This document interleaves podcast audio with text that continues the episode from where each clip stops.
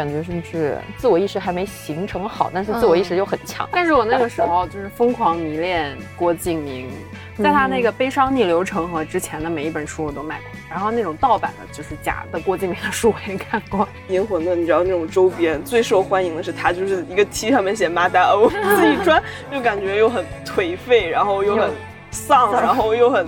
怎么说？又很清醒。说人类文明的发展，难道不就是因为让大家能够尽量和平无害的生活在那个幻想世界中？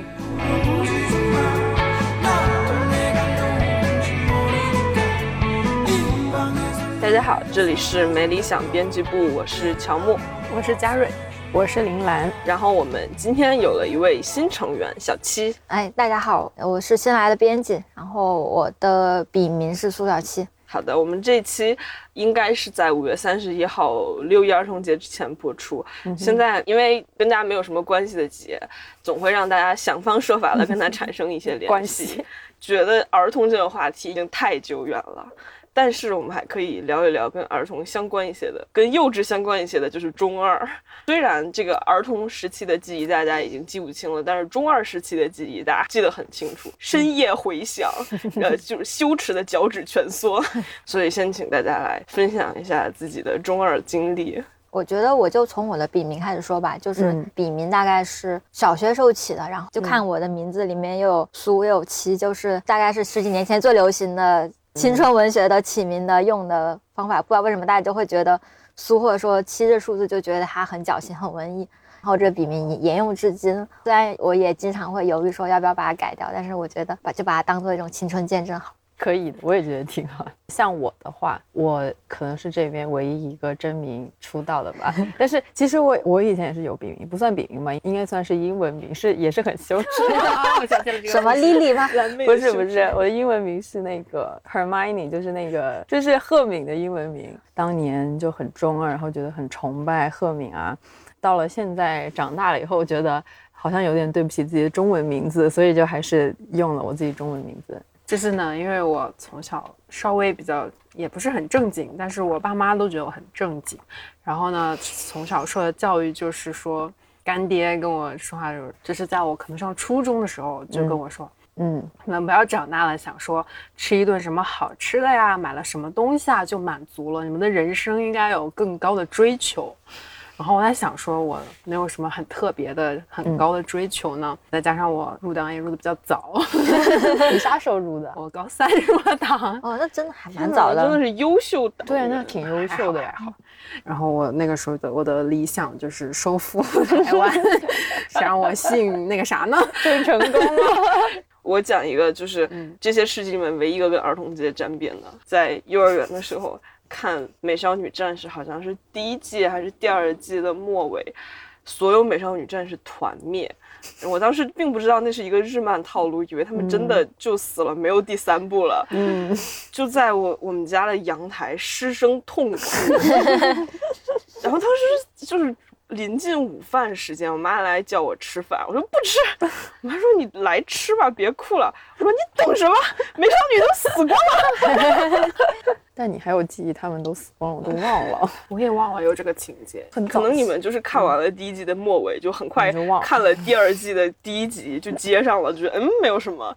但是我当时那个 VCD 是一季一季买的，嗯，所以我当时不知道它后面还有，就以为到此结束。嗯，我好像就是这种就是死掉人物的回忆，我记得最开始是狮子王，当时你就看到那个木法沙那个。特别就是那种雄壮的那种雄狮子的形象，然后一到中间突然就死了，就给我的那个心中留下了一个巨大阴影。就是后来就木法沙死死掉的那个场景，就一直萦绕在我心头，成为我就偶尔会想起来就会觉得很难过那种。因为我小时候觉得这种主人公是不会在半路死掉的。对，没想到，没想。我们小时候那个时候不是很流行火影吗？对，重点是就会模仿他。模仿他结印，已经是 已经无所谓了。甚至我们有就是结印结的炉火纯青，最后在联欢会上作为个人技来表演 结印。这不重要，重要是我们班有一个同学，他模仿火影跑步。哦，如果看过的话，就知道火影跑步就是他整个上半身前倾，然后的那个胳膊折到后面去。哦，如果对你如果在现实生活中那么跑步，很可能就是一头栽到地上。但他不会，他练得很好，以至于他上体育课就那么跑。后来他跑八百的时候也那么跑，是个女生。是老师还是个女生，对，老师跟他说你不能那么跑，他说不这么跑我就不会跑了。但 是因为我们当时中考体育是要算分的嘛，对对对，然后练当时也练得很紧，老师就不管他，因为他跑得还挺快的，就不管他了。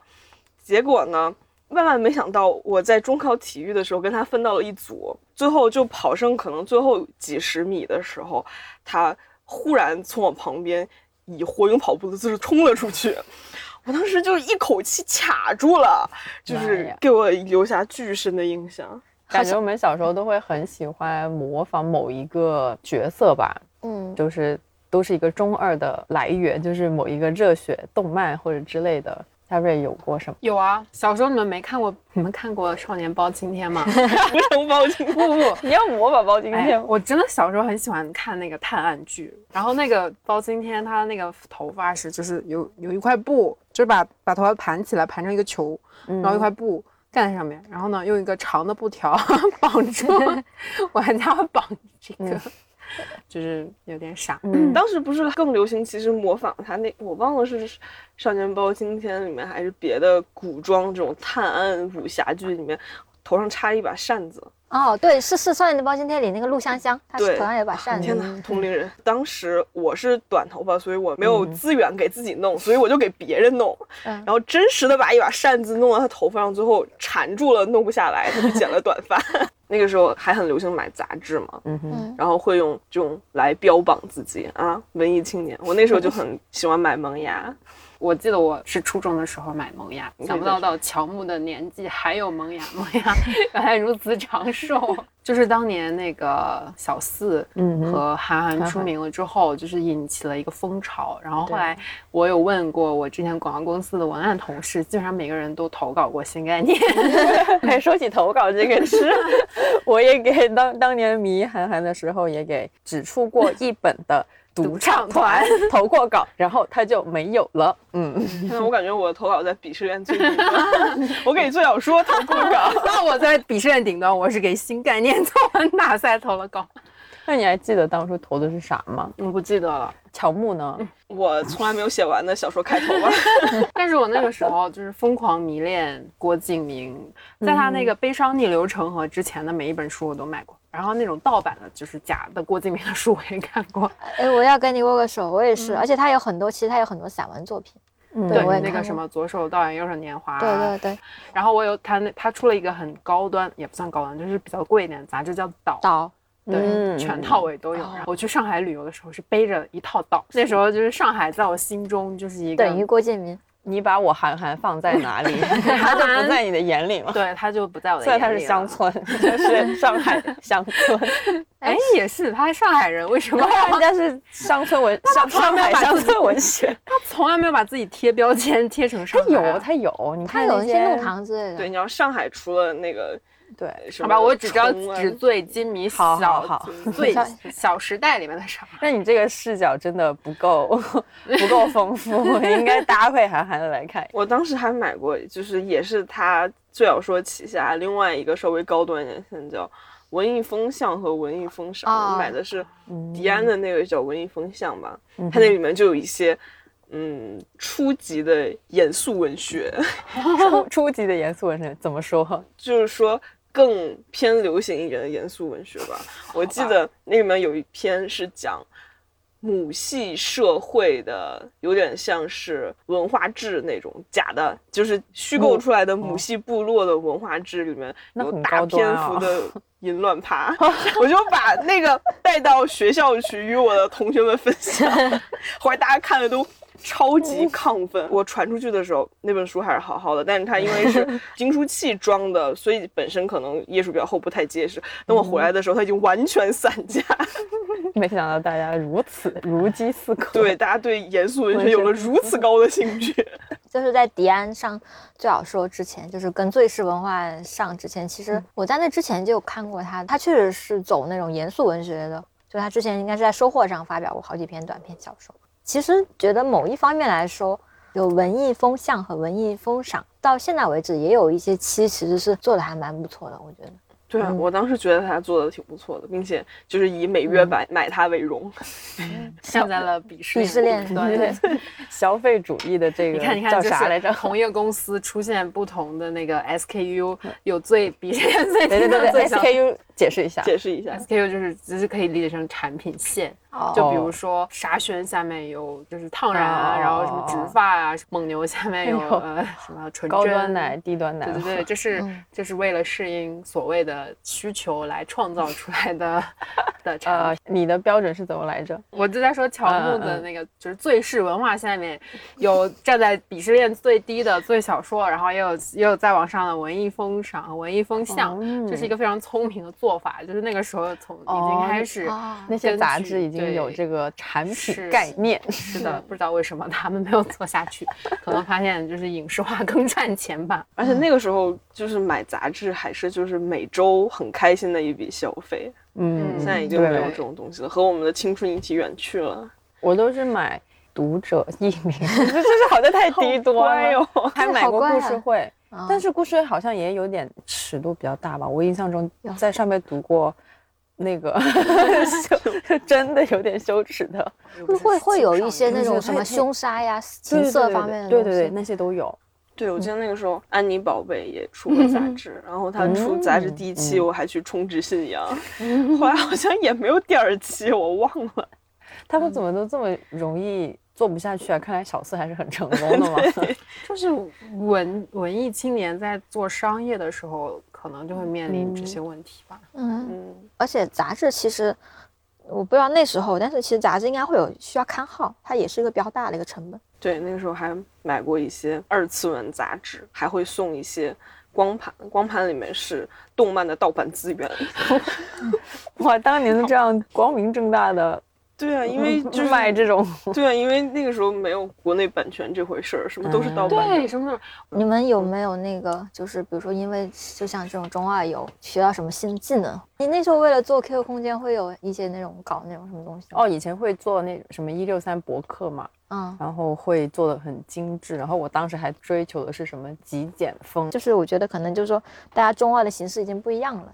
你现在可能的中二是更多去创造说能够传播出去的内容，而我们就是可能之前那时候中二是大家更能够说去装扮自己的私人空间那种中二。对啊，那个时候感觉就是一种情绪和潮流消费，嗯就是中二就是我我我爽我自己的，嗯然后或者我跟着身边人，因为大家都在搞这个，所以我一起去搞，大家都觉得很酷。现在看起来真的很傻。如果有看过《盗墓笔记》的，就是哦知道当年二零一五年去嗯长白山接张起灵回家，嗯 变成了一个全国性的中二运动。那个你知道那个有多火？甚至是在我记得很清楚，我放学回家的公交车上，听见我前面嗯那排两个可能就是小学女生吧，讨论如何翘家去长白山。那这可能真的是中二比较狭窄那种定义里的中啊，就是嗯你可能沉迷在自己构建的那个幻想世界中无法出来的那种。对，但是就是我说当年还会有这种比较中二的线下活动啊。嗯，其实你线下无论什么样的活动，都会成为你自己宝贵的记忆嘛。相比于线上的，现在可能是要么一些语言对骂、各种消耗，可能还是显得更有纪念意义一点。哦，突然想，很小小学的时候，我就想说，人总归是会要死的，然后我就不要跟我的亲人产生过度亲密的关系，然后不要让他们那么爱我，我也不要那么爱他们，这样我就可以好好的离开。就是这种想法很多。其实是一种对生死的一种看待，反而是中二时期的时候，你可能就不怕死。中二的时候感觉是不是自我意识还没形成好，但是自我意识又很强，我不知道，就是又很需要朋友认同你。对对对，对，然后要一一定要与众不同，就是对对我就还从小就是挺矛盾的就是很流行的东西，我就是不屑一顾，嗯，是是就是是，这是中二病的底色。吧？对嗯对，我觉得像刚才说的那种中二，可能就始终是自我有点膨胀，但是希望有与众不同嘛。就是我之前在北京的公交车上听过两个小学生那高谈阔论黑泽明。那还挺厉害的 哎。对对，其实又要开始鸡汤了。当你抱着这种思想的时候，你可能还是能看到蛮多新的世界，其实也是蛮好一件事情。之前也不知道忘了是哪个博主说的话，反正不是我说的，就大概就是说，你不是你喜欢的东西，你喜欢的东西虽然在一定的程度上能代表你的品味，但是你不是它，你应该是你创造的东西。当时就觉得这句话讲的挺好的。我以前也会有一种。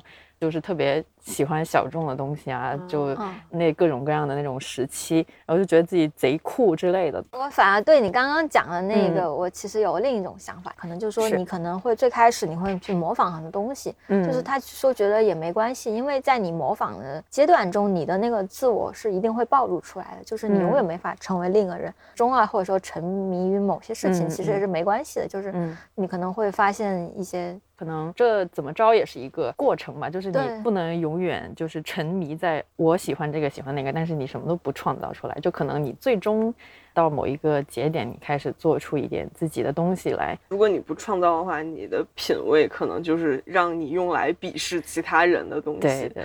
但是直到你开始创造的时候，你的品味才开始真正的有点实际的用途。嗯。哎，那是不是因为我们都是做内容创作者的，嗯，会有这样的想法？其其实是最开始那个“中二病”那个词，就是一九九九年的时候有一个，因为日本他那个搞笑艺人其实地位很高嘛，对对，最开始搞艺人在综艺里吐槽的，就是说中二就是。初中二年级的时候，你可能会犯的一些通用的一些，比如说你在认识世界的时候看的一些毛病。那它其实中间还有一系列，比如说呃小二病、中二病、高二病、大二病都有。对我们这种社畜 PPT 女工来说，就是。抛弃一切日常工作，然后去比如做自由职业这种，就是我们的 理想。那那那个纸的新生活，你们会觉得它是一种中二的表现吗？就是某种程度还没为生活垂贬的表现。就是《银魂》里面，它的人物很多嘛，其中有一个。非常比较出圈，就是你可能没看过，他也会知道，觉得叫做马达欧，他发明了马达欧 M A D A O，它是一个英文单词，它是完全没用的大叔的缩写，就是后来银魂的，你知道那种周边最受欢迎的是它，就是一个 T 上面写马达欧，自己穿就感觉又很颓废，然后又很丧，然后又很怎么说，又很清醒。就是说，小的时候觉得自己是那些少年漫的主角，因为你看的小时候看那少年漫啊，主角都是十五六岁，还在上初高中就去拯救世界了。嗯，然后可能老了之后才发现啊，就是原来里面那个马岛欧是适合我的。而且我后来还看过一个，就是说怎么分清。少年热血漫和青年漫，青年漫可能就是比较黑暗一点，给大人看的。嗯，就是说你要看他这个漫画里面有没有一个就是完全黑暗的角色，就是说这个世界上一切的不好都可以怪罪给他。嗯，然后我只要打败他，就获得胜利的所有人都能走向一个光明的结局。因为张普系他的有三个宗旨嘛，就是友情、努力、胜利，也就是说。他的要求是所有努力都得有结果的，那才是少年漫，才会很热血。但是如果你这个漫画里面出现一些啊就无能为力的这个社会本身的一些结构性问题的话，就不是少年漫。这点可能是在日本中会比较明显一点，尤其是觉得说为什么日本会这么强调中二病这个概念，他们的就是社畜文化或者是整个。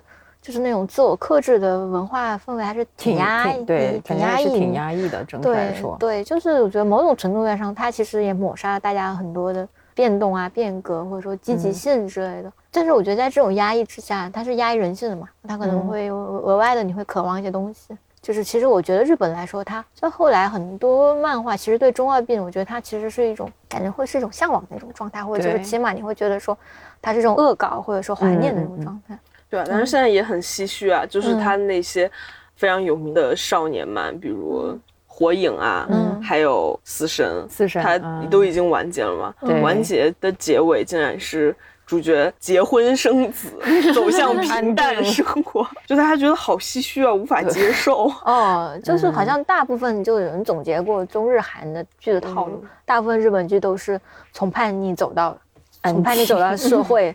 就是这一套。对，嗯，对，但我觉得这个其实还是就像《灌篮高手》那样，停在一个失败后面，给大家一点想象空间好一点。嗯，要不然觉得好惨，就是没有什么梦想了。最后你十几岁去拯救世界，你三十岁还是结婚，那挺好的呀。好吧要不不然呢？就是他嗯怎么办呢？就觉得是就是一个标准的 happy ending。就是那你觉得可能会有永永永远的热血下去吗？但是小的时候是这么想的，啊我现在那种重版出来那种，算不算是一直热血下来？就是我永远对生活抱有希望。哎，那好像这么程度上说，就我觉得其实重版出来挺值得说一说的。对，那你会怎么看这个剧重版出来？这个剧就是假的，也不是假的，就是呃，小紫以前他就说，他如果对觉得很累或者干不下去的时候，他就会看那个剧，然后就会充满干劲。小紫是阿紫 Purple，呃，Purple 对，是我们以前的之前的以前的一位编编辑。嗯哦，那看来是不是所有做文字都会看重版出来我？感觉就是有点这样。就是当你那个被毒打的时候，我觉得我去看一下重版出来就会获取到力量嘛，获取到中二之魂，熊熊燃烧的自己。会看那种，就是中二时候一些事情会，就是感感觉现在也挺多人会去批判那种。可能也是因为中二就是自我太膨胀了，就如果你一个以一个比较成年人的视角的话，就会都会想去批判这种不怎么理性啊，然后可能有点幼稚的行为吧。我觉得我应该会批判我自己的，就比如我 我写过的东西啊，我当时看过的东西，但是现在小朋友的一些中二行为还是。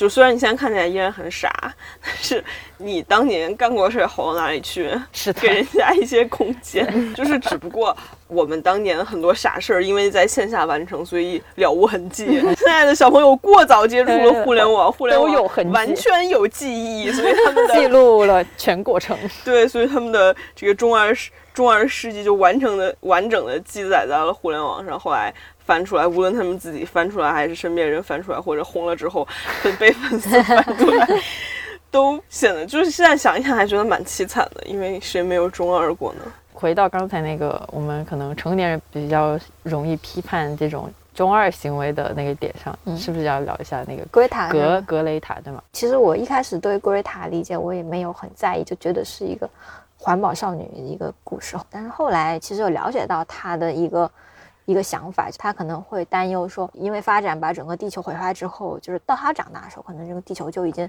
完全烂掉了。嗯就是我就突然好像就会稍微理解一下他。有很多人可能都会觉得说我只管我快活，我哪管我身后洪水滔天这种感觉。所以后来我就去看一下他故事，然后我就会发现说，因为他是一个阿尔伯塔综合症嘛，就是他算是一种。精神类疾病或者是某种行为疾病，然后嗯使得他会对某些事情特别偏执。就当然啊，我不是说 Greta 她很多行为是对的，因为他其实会有很多幼稚一些看法。怎么说呢？就是你会去回看他那个行为的话，你会发现说他其实是挺挺中二的一种精神在，对就有一种自己对抗这个世世界对还 真膨的胀膨胀。就是他其实还蛮日漫那种感觉，就是他抱着其实是拯救世界那个想法，是真的真真正正那个拯救世界那种想法。这我其实说还是对他还是比较包容的那种心态。我从客观层面上来说，是因为他的一些行为，说让整个停滞的气候议题被重新提起来了。嗯，而且我们之前发过一篇科普，就是说嗯其实青少年的这种中二行为，或者现在看起来比较傻的行为，是在推动人类进步的。啊 因为是的，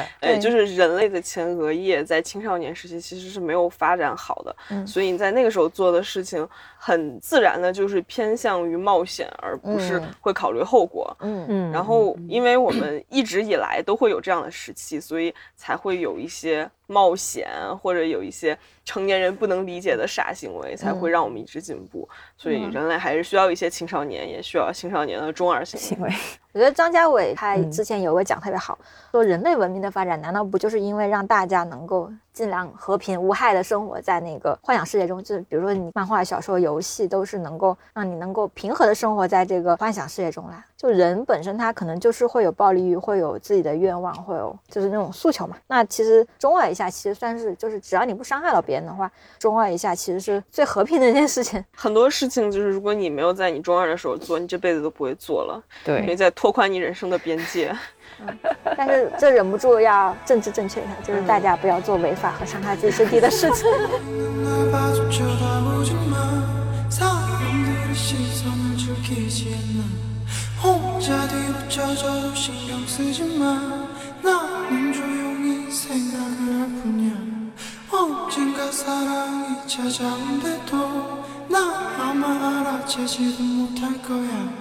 이 방에서 내가 사라진데도 그 아무도 없어진지 모를 거야.